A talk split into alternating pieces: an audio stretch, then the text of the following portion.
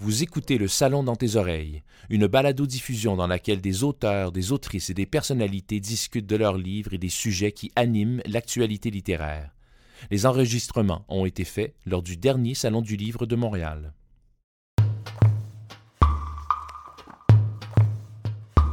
Depuis que je suis née, des hommes m'ont dit et m'ont fait des choses que d'autres hommes ne croient pas ou contre lesquelles ils se révoltent.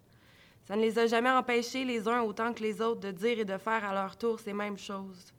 C'est beau la révolte en théorie. C'est en pratique que ça devient plus glissant. Il faut poser des gestes conséquents à être lucide, oser se regarder en face et admettre tous ces côtés sombres, honteux, dégueulasses. Tous les patterns qu'on reproduit machinalement, tout ce qu'on fait par narcissisme, il faut avoir du courage pour être révolté, Parler de révolte dans un sous-sol en fumant un joint, en buvant une bière au bar, en cuisinant le souper, ça donne l'impression de, ça donne l'air de, ça ressemble à. Tant que l'action n'incarne pas la révolte, il n'y a pas de révolte.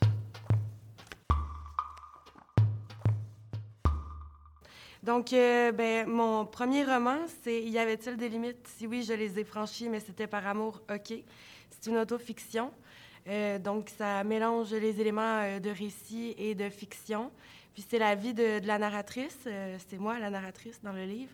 Puis, ça aborde, dans le fond, différents traumas que, que j'ai eus durant ma vie avec, dans mes relations avec les hommes. Puis, à travers le spectre du trouble de la personnalité limite, dont, à l'époque, je ne savais pas que j'étais atteinte. En fait, euh, moi, j'ai toujours voulu écrire. C'était mon plus grand rêve depuis que j'avais quatre ans. Même dans mes bricolages scolaires, j'ai des bricolages où j'ai écrit que je voulais être une autrice. Euh, à l'époque, j'avais écrit écrivaine. Mais oui, en fait, ce livre-là est sorti euh, de moi en un mois et demi, deux mois. Puis c'était, c'était, un soulagement, en fait. C'était, j'avais écrit d'autres choses antérieurement qui étaient un peu moins bons. Puis ce roman-là, je l'avais écrit pour moi-même sans savoir qu'il allait être lu. Puis en fait, c'est avec le travail d'édition, tout ça, que c'est devenu euh, une histoire qui est maintenant euh, aussi dans les mains de, tout le monde euh, qui va l'acheter. Mais ce roman-là, je pense, est nécessaire aussi, puis s'inscrit dans le, mouvement MeToo actuellement. Donc, c'est un roman qui est né d'une nécessité. Ce livre s'adresse, je pense que tout le monde doit répondre à tout le monde, mais ouais, je dirais que que c'est un, un, livre qui est très euh, axé sur les émotions puis le ressenti. Donc, euh, peu importe, euh, même si les gens, par exemple, n'ont pas vécu les mêmes choses qui sont inscrites dans le livre, ils vont se, retrouver dans les émotions qui, au final, sont quand même universelles.